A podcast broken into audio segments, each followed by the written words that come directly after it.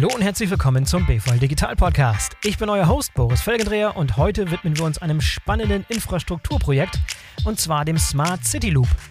Ein sehr interessantes Konzept, das den Transport von Gütern und Waren unter die Erde verlegen will. Die Idee für sowas existiert schon seit vielen Jahren, ist aber noch nie wirklich richtig in die Gänge gekommen. Wenn man sich allerdings die Verkehrssituation in unseren Großstädten wie Hamburg beispielsweise mal anschaut, dann wird schnell klar, dass wir nach kreativen Wegen suchen müssen, um die Versorgung unserer Ballungsräume nachhaltiger zu gestalten. Und genau da setzt das Tunnelsystem von Smart City Loop an. Mein Gast heute ist Christian Kühnhold, der Geschäftsführer von Smart City Loop. Doch bevor wir loslegen, noch ein kleiner Hinweis auf ein tolles Projekt des Digital Hub Logistics aus Hamburg, das wir gerne unterstützen wollen. Dazu habe ich ein ganz kurzes Gespräch geführt mit Eileen Schmuck vom Digital Hub Logistics. Das hört ihr jetzt vorweg. Hallo Aline. Moin Boris, hi. Hallo. Aline, du bist Business und Program Development Managerin beim Digital Hub Logistics. Viele Leute werden den Digital Hub Logistics kennen. Ich war selber schon da. Ich habe eine gute Erinnerung daran, denn da haben wir eine unserer ersten BVL Digital Podcast Aufnahmen gemacht. In euren Räumen dort mit Sascha Pallenberg damals. War schön. Schöne Erinnerung. Kannst du uns mal ganz kurz erklären, was äh, der Digital Hub Logistics in Hamburg genau macht? Was ist euer Ziel? Was macht ihr da? Genau, ähm, ja, wir sitzen in der Speicherstadt, äh, sehr schöne Lage und ähm, wir haben eigentlich zum Ziel, die Logistikbranche zu unterstützen, indem wir Startups und Unternehmen und Politik und Wissenschaft zusammenbringen. Das bedeutet, wir sind ein Ökosystem und ein Raum, wo diese unterschiedlichen Player zusammenkommen.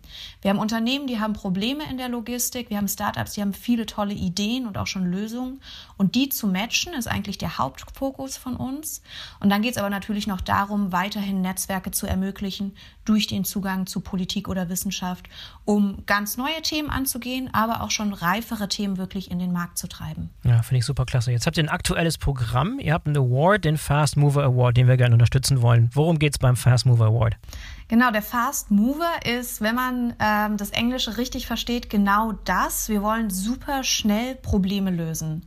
Das bedeutet, es geht darum, aktuelle Probleme aus der Logistikbranche zu adressieren und weltweit eigentlich Lösungen und Ideen zu finden, die genau diese Probleme ähm, lösen können.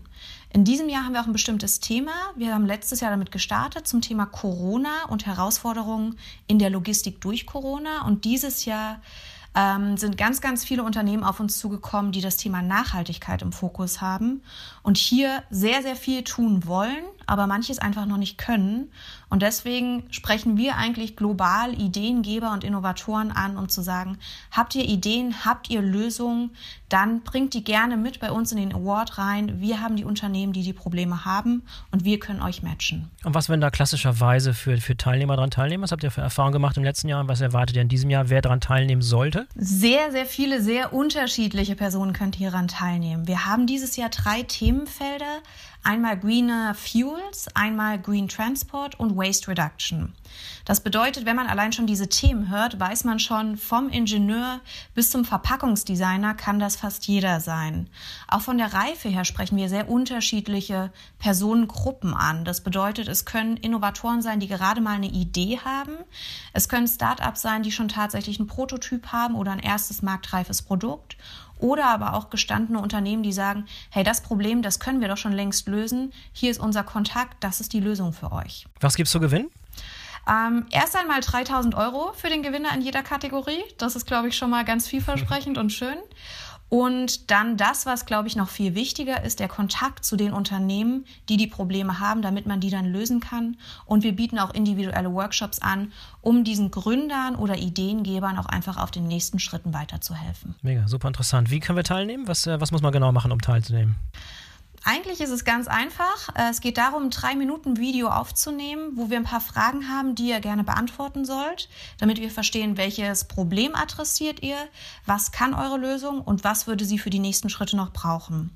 Bei uns auf der Website findet ihr ein simples Anmeldeformular dazu. Ihr ladet das Video hoch und das war's schon. Super interessant. Ich bin gespannt, wer sich da alles meldet und wenn er gewinnt, vielleicht können wir noch mal eine zweite Episode daraus machen, noch ein paar, paar von euren Gewinnern porträtieren. Mal gucken, können wir eventuell machen. Ich lasse auf jeden Fall einen Link in den Show Notes, damit Leute draufklicken können und sich bewerben können und sich schlau machen können und hoffentlich ganz, ganz zahlreich teilnehmen. Eileen, vielen Dank fürs Gespräch und viel Erfolg mit dem Fast Mover Award. Danke, Boris. Dir auch. Tschüss. Ciao. Tolles Projekt. Wer teilnehmen möchte, der sollte das umgehend tun, denn der Teilnahmeschluss ist der 22. März 2021. So, und jetzt kommt Christian Kühnhold von Smart City Loop. Hallo Christian, herzlich willkommen zum BVL Digital Podcast. Schön, dass du dabei bist. Vielen Dank, Boris, dass ich Gelegenheit habe, über Smart City Loop hier bei euch zu sprechen. Sehr gerne. Christian, du bist geschäftsführender Gesellschafter von Smart City Loop, wie du gerade erwähnt hast. Smart City Loop ist ein sehr cooles, innovatives Konzept, ähm, wenn man unsere großen Städte und Ballungszentren besser mit Gütern und Waren beliefern kann. Und zwar über unterirdische Tunnel. Kannst du uns mal, bevor wir tiefer in dieses Konzept einsteigen, die Entwicklung beschreiben, die der Güterverkehr in unseren Großstädten in den letzten Jahren oder Jahrzehnten eigentlich erlebt hat und welche Probleme sich daraus ergeben? Die Großstädte hatten früher in den Städten Großmärkte, von wo aus die Waren verteilt worden sind. Mhm.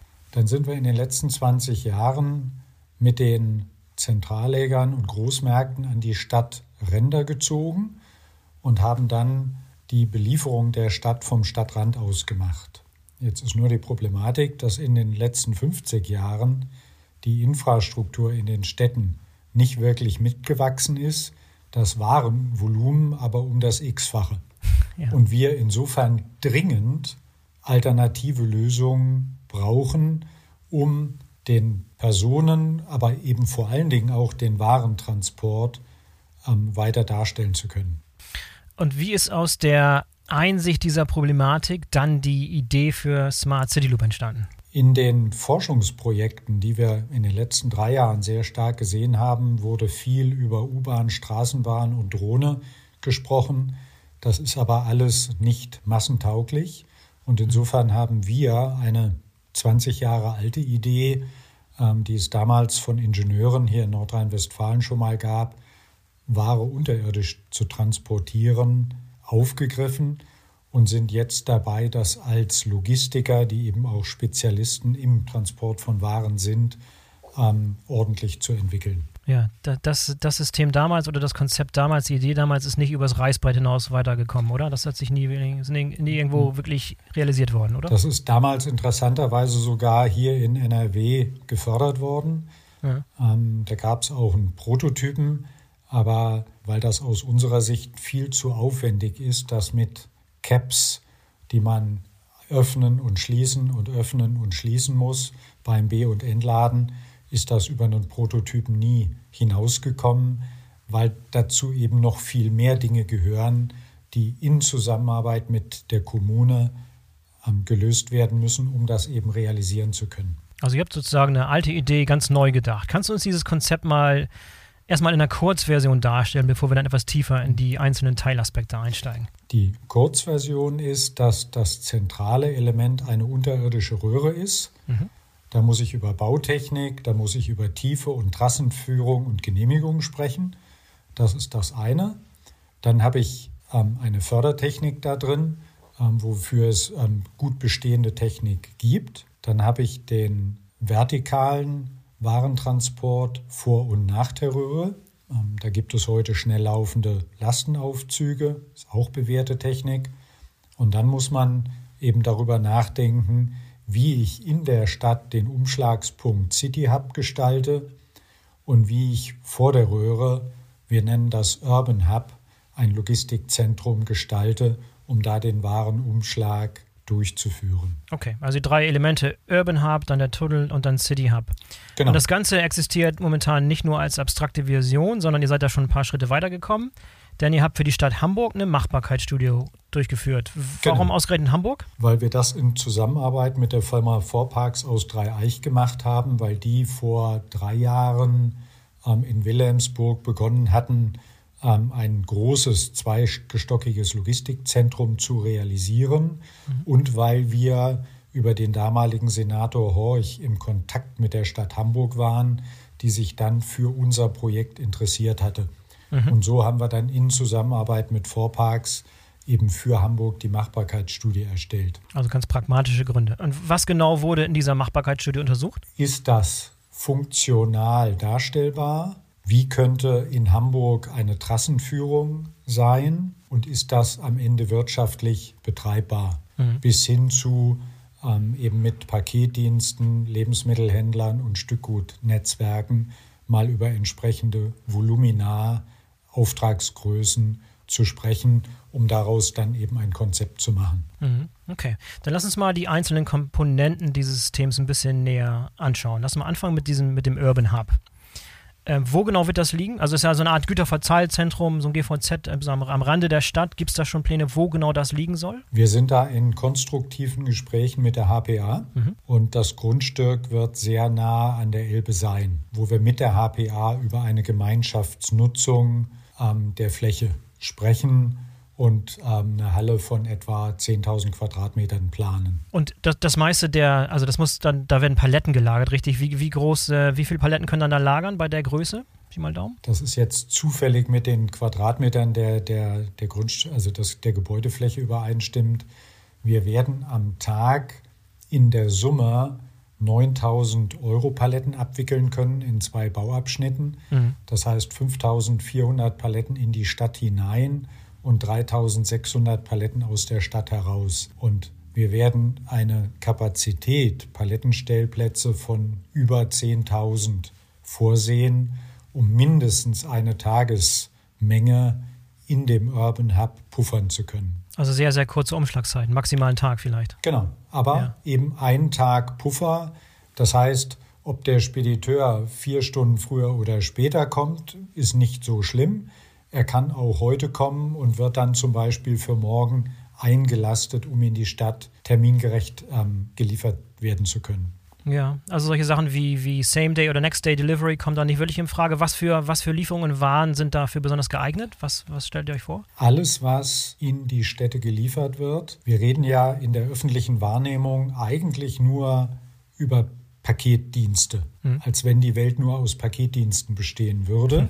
Hm. Pakete machen aber in der Summe nur starke 10 Prozent der Warentransporte aus. Also alles andere, Essen, Trinken, Lieferungen für Baustellen, Belieferung des Einzelhandels, Rücklieferungen, Rücksendungen, in den Städten produzierte Ware aus der Stadt heraus, Wertstoffe, Glas, Kartonage, Kunststoff, das sind all die Dinge, die palettiert wunderbar geliefert werden können. Und es wird Ausnahmen geben. Wir werden nicht alles darüber abwickeln. Wir sprechen für Hamburg über einen Anteil, wenn beide ähm, Bauabschnitte fertig sind, von etwa 20 Prozent des städtischen Volumens. Und jetzt kann man die Frage stellen, ist das eine gute Zahl, eine schlechte Zahl? Wir sagen, es ist eine sehr gute Zahl, weil ein 2 Prozent würde irgendwie keinen guten Beitrag leisten. Und wenn man sagen würde, wir müssen zwei Drittel darüber abwickeln, wird es schwierig, weil es gibt mit Sicherheit viel Ware, die als Schüttgut, die ja. nicht gut palettiert, die also darüber nicht abgewickelt werden kann. Ja, alles, alles muss auf Standardpaletten passen, um das durch diese, mit den Fahrzeugen durch die Tunnel zu Und befördern. Ganz, ganz viel Warentransporte in den Stückgutnetzwerken sind heute palettiert und so transportgesichert, weil die heute auch in vielen Wellen schon aus Hochregallegern kommen. Also insofern auch wunderbar über unsere Anlage automatisiert transportiert werden können. Ja, werden die Paletten denn schon vorkonfiguriert angeliefert oder werden die dann im, im Hub da bestückt? Also alles, was noch konfektioniert werden muss, würde im Urban Hub vor der Röhre passieren. Aber ähm, wir gehen davon aus, dass aus den Netzen in der Regel die Ware vorkonfektioniert für die Städte kommt. Oder um dir ein Beispiel zu machen, ähm, eben eine Palette mit 55 Paketen ähm, für die Paketdienste ne, die ja auch tourenbezogen schon vorkonfektioniert sind. Ich glaube, eine der größten Herausforderungen wird es ja vermutlich sein, den, den Wareneingang und den Warenausgang in diesem Hub, also in dem Urban Hub, zu koordinieren. Und um das reibungslos zu koordinieren, müsste idealerweise ja Transparenz in die, in die vorgelagerten Prozesse haben. Sprich, wenn LKWs die Ware liefern sollen, verspätet im Stau stehen, kann das natürlich zu erheblichen Problemen im Lager führen. Das und ja auch in der, in der Sequenz, wie die Waren in den Tunnel geschickt werden. Wie, wie, plant ihr diese Komplexität da zu managen? Das ist ja das Problem, was die heute haben, dass die auf der Langstrecke auch ähm, im Stau stehen können und dass die dann aber auf ihrer heutigen sogenannten letzten Meile ja auch noch mal wieder lange im Stau stehen können. So, ja. die, den, den Fernverkehr, der ist, wie er ist, mhm. aber wir können im Urban Hub eben derart einen Puffer schaffen, dass wir sagen, zwei Stunden mehr oder weniger ist kein Problem weil ich dann die, die vorletzte Meile und die letzte Meile mit dem Smart City Loop viel sauberer planen kann, mhm. weil ich mhm. eben vom Stadtrand ins Stadtzentrum und dann letzte Meile keinen Stau mehr habe, sondern das streng genommen minutengenau eintakten kann. Und nochmal dieses Hub geschaut, werden dort eigentlich auch Arbeitsplätze entstehen oder wird das weitestgehend automatisiert sein, das Lager? Naja, Arbeitsplätze entstehen ähm, ähm, um das City Hub herum natürlich ähm, in Bezug auf die Fahrer für die letzte Meile und ein Stück auch für das Betreiben des City Hubs und das Vermieten der, der, einzelnen, der einzelnen Flächen. Und im Urban Hub ist das ganz normal ein Distributionslager, wo eben für Kundschaft Palettenstellplätze vermietet und in der Regel von Lagerarbeiten auch die Waren bewegt werden. Also das wird kein automatisiertes Lager sein, sondern relativ traditionell mit Stapler betriebene Regaleinrichtungen. Mhm, mh um das mal so zu formulieren. Ja, und geplant ist, dass ihr dieses Projekt plant und durchführt, aber dass das dann von der Betreibergesellschaft ähm, betrieben wird sozusagen? Es wird zwei Gesellschaften geben. Es wird einmal den Investor geben, der den Smart City Loop und die beiden Logistikstandorte realisiert und der wird dann die Anlage an einen Betreiber vermieten, ähm, der dann das Geschäft in der Stadt übernimmt, beziehungsweise die beiden Standorte betreibt weil die praktisch wie kommunizierende Röhren miteinander funktionieren. Also muss ein Betreiber beide Standorte und den Smart City Loop betreiben. Ja, macht Sinn. Okay, lass uns mal ein bisschen über den, den Tunnel selber sprechen. Der, der fasziniert mich ein bisschen. Welche Technologie kommt äh, da zum Einsatz bei dem Bau des Tunnels? Da sprechen wir über Rohrvortrieb oder Tübingen-Verfahren. Das ist eine mhm. relativ alte, sehr bewährte Technik in vielen, vielen solchen Rohrleitungen. Beispiele dafür ähm, sind eine ähm, Röhre für Fernwärme unter dem Rhein bei Köln oder eine Röhre unter der Elbe bei Hamburg für eine Starkstromleitung. Also das ist lange bewährte Technik. Und in Süddeutschland gibt es Firmen, die entsprechende Bohrmaschinen bauen. Das ist alles verfügbar. Und da vielleicht den Kommentar. Für das Konzept haben wir für die wichtigen Gewerke die Partner in einem Konsortium schon am Tisch. Mhm. Und wir arbeiten zum Beispiel für, die, für den Tunnel ähm, in Hamburg mit, einem, äh, mit der WTM, einem Ingenieurbüro aus Hamburg und der Firma POR, ähm, die solche Tunnel ähm, vielfach baut, zusammen. Und dann geht es ja im Fall von Hamburg also erstmal unter der Elbe durch und dann auch einen nicht unerheblichen Teil der Strecke mitten unter der Innenstadt von Hamburg durch. Welche, welche Herausforderungen entstehen da? beim Bau des Tunnels? Also wenn man, wenn man sagt, ich bin mindestens acht Meter tief, ähm, ist das von allem, was unter der Erde ist, ähm, Kanalisation und so weiter und so weiter, ähm, kein Problem mehr. Das Thema ist das Bauen unter Privatgrund. Ähm, da gab es auch mal ein, ein, ein exemplarisches Urteil. Da ging es aber um Eisenbahn, 30 Meter unter der, unter der Erde, unter Privatgrund. Und das große Thema ist gar nicht so sehr der Bau einer solchen Röhre. Beim Bau ist nochmal Grundwasser ein Thema. Also insofern hat man dann mit den Wasserbehörden da zu tun. Aber das große Thema ist, gibt es Erschütterungen im ja. laufenden Betrieb? So, und Eisenbahn, schwere Eisenbahn, 30 Meter ist genehmigt worden. Und ich würde mal sagen, Routenzüge in 10 bis 15 Meter Tiefe kommen da vergleichsweise sowieso auf Samtpfoten dahergelaufen. Ja. Das ist kein Thema. Ja, das heißt, auch da kommt sehr konventionelle Technik zum Einsatz, die man auch aus der Produktion oder aus dem Lager kennen würde. Absolut. Ja, Absolut. Ja. Mit welcher Geschwindigkeit bewegen sich die dann durch, diese, durch die Röhre? Ja, wir reden Größenordnung drei Meter pro Sekunde. Drei Meter pro Sekunde. Zwei, zwei bis drei Meter pro Sekunde. Ja, das heißt, der, der Transit vom, vom Urban Hub zum City Hub in Hamburg, dort in etwa wie lange dann? Hm, je nachdem, ein, zwei Bauabschnitte, 20 bis, 20 bis 40 Minuten. Also ähm, bis zum der erste Bauabschnitt wird zweieinhalb Kilometer sein. Das ist, ähm, das ist sehr, sehr, ähm, also die, wir, wir reden praktisch von, von Fördertechnik vor der Röhre bis Fördertechnik hinter der Röhre von maximal 30 bis 40 Minuten. Ja, und wie verhält sich das im, im Vergleich zum normalen Lkw-Transfer, der momentan der, das Ganze stemmt? Was, äh, was, wie lange den dauert Vergleich das im Schnitt? Musst, den Vergleich musst du streng genommen anders anschauen. Heute fährt ein Lkw an einem Tag eine Schicht in die Stadt und ist deshalb im Schnitt nach dreieinhalb Stunden bei den, beim, beim Kunden. Mhm. Und mit dem Smart City Loop verkürzen wir die Durchlaufzeit, vorletzte und letzte Meile, um zwei Stunden auf anderthalb Stunden. Mit allem drum und dran, mit, mit, mit Umschlag, Einlage, genau. also okay, okay, ja, das, okay, das macht schon Sinn.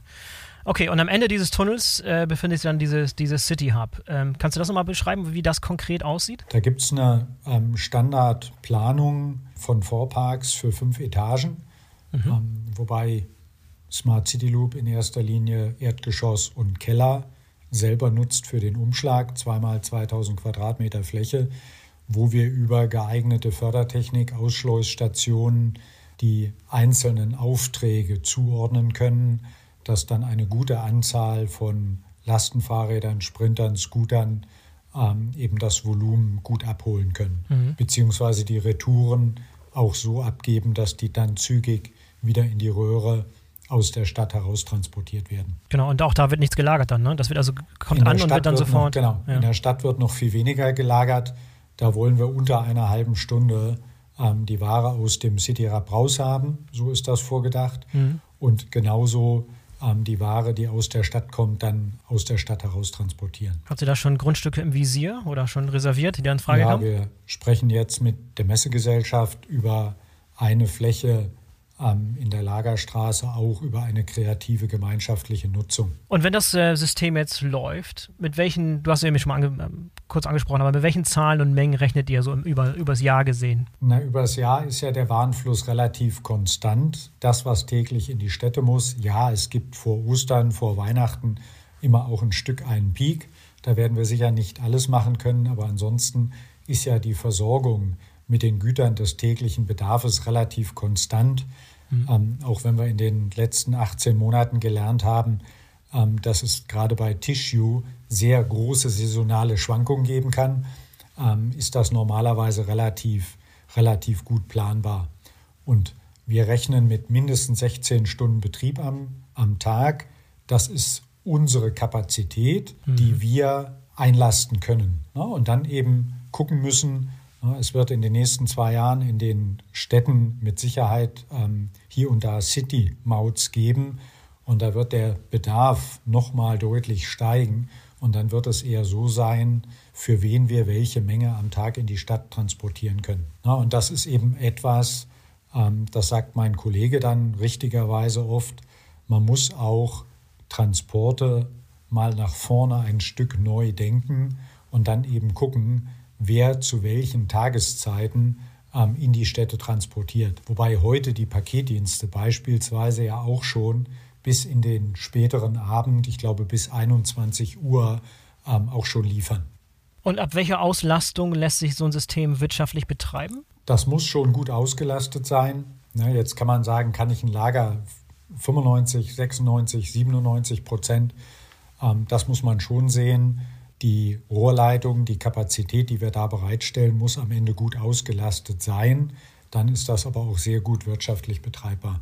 Und aus Sicht der Kunden mal gesehen, was kostet das letztlich, eine so eine Palette durch den Tunnel zu schicken? Das ist die Frage aller Fragen.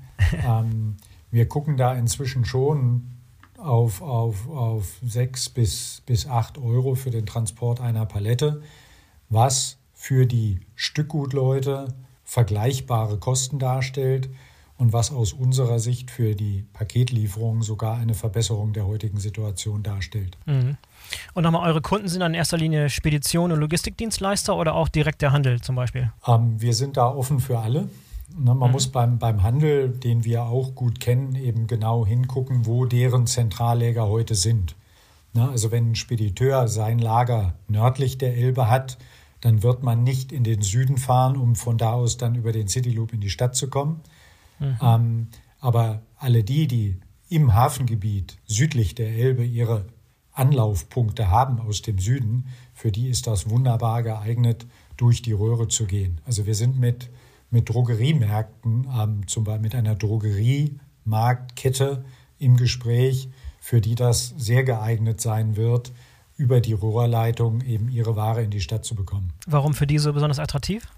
Naja, weil die eben vom Süden her ähm, ihre Anlieferungen haben und heute aus dem Hafen die städtische Belieferung darstellen müssen. Mhm. Ja, und dann haben die ja alle aus dem Hafen das Problem, dass sie entweder über die Elbbrücken oder den Elbtunnel sich irgendwie in die Stadt quälen müssen. Du hattest vorhin schon mal die Entsorgung angesprochen, also die, der Transport von Waren aus der City heraus. Was kommt da beispielsweise in, in Frage und wie sieht das ganz konkret aus? Ähm, in erster Linie mal Wertstoffe.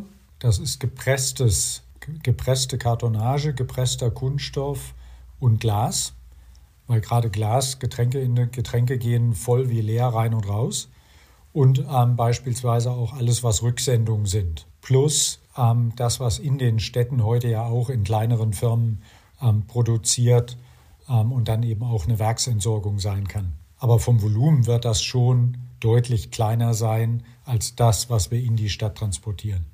Und äh, nochmal jetzt auf die, auf die Gesamtinvestition geschaut. Man muss ja mal ein bisschen in Verhältnis setzen, was das Ganze letztlich kostet. Mit welchen Gesamtinvestitionen kalkuliert ihr momentan für dieses Projekt? Zwei, Bau, zwei Bauabschnitte, etwa zweimal 100 Millionen. Um, um aber mal eine Vergleichsgröße zu geben, wenn in Köln vier von fünf Rheinbrücken sanierungsbedürftig sind, dann kostet eine Sanierung einer Brücke etwa so viel wie bei uns ein Bauabschnitt. Okay, setzt das Ganze ein bisschen wieder ins Verhältnis. Ja.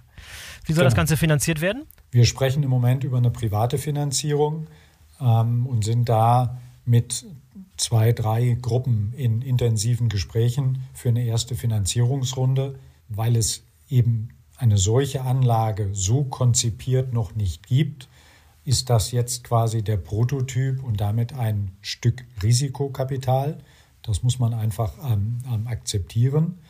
Ähm, wir sind aber parallel sehr intensiv in Gesprächen mit der Politik, um dafür Sorge zu tragen, dass auch die Politik erstens erkennt, dass wir das dringend tun müssen und zweitens ähm, versteht, ähm, dass sie am Ende des Tages vor allen Dingen bei weiteren Anlagen gerade für die Röhre einen Beitrag dazu wird leisten müssen.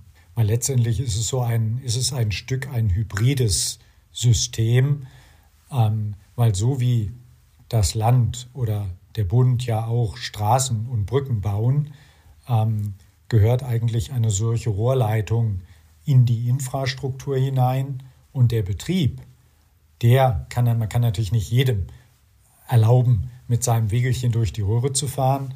Insofern muss es einen neutralen Betreiber geben, aber den kann man ähm, alle Beispiel fünf Jahre ähm, ja neu ausschreiben. Und dann ist das aber eben der eine neutrale Betreiber, ähm, der dann die Dienstleistung verkauft. Heute wird es eben so sein, dass für die erste Anlage ein privater Investor eben die Rohrleitung baut und die gesamte Anlage und das dann eben komplett an den Betreiber vermietet. Mhm. Was sind denn so die größten Vorbehalte oder Missverständnisse, die dir immer wieder entgegengebracht werden, wenn du über das Projekt sprichst? Nicht wirklich, nicht wirklich welche mehr. Also es gibt ein gutes Verständnis zu sagen, ja, gute Idee. Mhm. Und in, mit Cargo Souterrain gibt es ja sozusagen eine, eine Firma, die in der Schweiz da sogar über eine sehr viel längere Distanz ähm, Lagerflächen unter der Erde schaffen will und Lager- und Transportflächen. Die Thematik ist mehr dass in vielen, vielen Förderprojekten, die wir heute ähm, initiiert haben in den letzten Jahren, dass da sehr viel stärker in so Laborversuchen ähm, eben über Straßenbahnen und U-Bahnen gesprochen wird oder auch Drohne immer mal kommt. Hm. natürlich kann ich ein Paket in einer Straßenbahn fahren, aber nicht 300.000 Pakete am Tag. Das ja. ist nicht realisierbar. Und vor allem und zu den falschen eine, Zeiten, ne? genau. Und eine Drohne mit 500 Liter Hafermilch weiß ich auch nicht, ob das so richtig Akzeptanz in der Bevölkerung finden würde. Also wir haben jetzt gerade eine Präsentation fertiggestellt, wo wir so für Politik, ähm, Investoren und Gesellschaft nochmal so die, die Vorteile adressieren. Na, das werden wir gerade in den Kommunen, in den Quartieren auch mit den Anwohnern diskutieren müssen und werden das diskutieren. Aber ähm, ein Kollege aus der Runde hat mal gesagt, grüner geht's nicht. Ne, weil mhm. Wenn wir die Ware immer noch liefern wollen, müssen wir sie irgendwo, irgendwo liefern. Wenn ich sie aber sozusagen erst im Quartier aus dem Erdgeschoss heraus nur noch die zwei Kilometer mit einem Lastenfahrrad ausfahre, besser geht es nicht. Und Christian, nochmal über, über den Zeitrahmen gesprochen. Wie lange wird es in etwa dauern vom ersten Spatenstich bis zur Inbetriebnahme? Spatenstich drei Jahre, ähm, ab heute viereinhalb Jahre. Also anderthalb Jahre bis zum Bau, Baubeginn. dann ein Jahr, ähm, ne genau, anderthalb Jahre Vorbereitung für das Planfeststellungsverfahren, mhm. dann ein Jahr Planfeststellungsverfahren, dann ein Jahr Röhre bauen und ein Jahr vorne und hinten die, die Standorte fertigstellen. Und dann kann es losgehen. Okay. Was sind so die größten Hindernisse, die eurem Vorhaben jetzt noch im Weg stehen? Finanzierung. Finanzierung, ne? ja. Nur Finanzierung oder noch weiteres? Alles andere ist, ist gebongt? Nein, alles andere, ähm, alles andere ist das, was wir Logistiker seit vielen, vielen Jahren in vielen, vielen Projekten gemacht haben. Da wird es ganz, ganz viele Themen geben, die wir aber alle lösen können. Ähm, dafür sind wir Unternehmer, Ingenieure, Logistiker, das können wir. Ähm, das große Thema ist, dass wir jetzt den Rahmen schaffen und eben über eine, eine, eine Finanzierung schlichtweg mit der Arbeit beginnen. Mhm. Wie, wie, hoch schätzt du denn die Wahrscheinlichkeit ein, dass das Projekt innerhalb des Budgets und innerhalb der gesetzten Zeitrahmen fertig wird? Naja, ähm, wir reden jetzt nicht über die Elbphilharmonie. das, ähm, das, die, da, deshalb die Frage. Die gute Nachricht ist, wir reden ein, ähm, über standardmäßige einzelne Bausteine, die wir alle kennen. Die größte Unsicherheit ist wahrscheinlich bei der Bodenbeschaffenheit und den Kosten für die Rohrleitung. Da ist aber auch ähm, ein guter Teil Reserve schon mit hineingerechnet und die Ingenieure, mit denen wir da arbeiten, die haben durch andere Projekte in Hamburg eine ganz gute Erfahrung, wie es unter der Elbe zu dem Thema ausschaut. Mhm. Kennt sich aus. Sehr gut. Wenn Hamburg fertig ist und läuft, welche Städte habt ihr als nächstes im Visier? Wir sind in Gesprächen jetzt die letzten zwei Jahre gewesen mit Köln und Stuttgart, ähm, die sich aber ein Stück ähm, bei der Bewilligung von Fördergeldern ähm, oder eben auch bei der Finanzierung von einer Machbarkeitsstudie schwer getan haben, die das sehr, sehr gut gebrauchen könnten, können. Aber streng genommen, wenn wir mit der Anlage auf dem Weg sind, wird man sehen, welche Städte es am ehesten verstehen, dass das für sie auch ein gutes Instrument sein wird. Es bleibt spannend. Absolut. Ich hoffe, wir sprechen uns äh, in, was sagst du, in zweieinhalb Jahren, wenn der Spatenstich ist und wenn die, wenn, wenn die Anlage in Betrieb ist, nochmal noch mal wieder. Dann machen wir die nächste, nächste Podcast-Episode zum großen Erfolg des Projekts. Das machen wir sehr gerne, ja. Also ich wünsche euch viel, viel Erfolg bei der Finanzierung, dem größten Hindernis äh, und beim, beim Start des Projekts. Ganz vielen Dank. Bis zum nächsten Mal. Danke dir, Christian. Danke. Tschüss.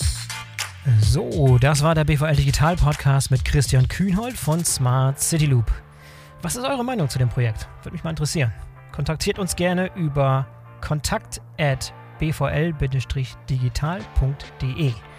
Und denkt dran, den BVL Digital Podcast zu abonnieren, damit ihr keine der kommenden Folgen verpasst. Bis zum nächsten Mal, euer Boris Felgendreher.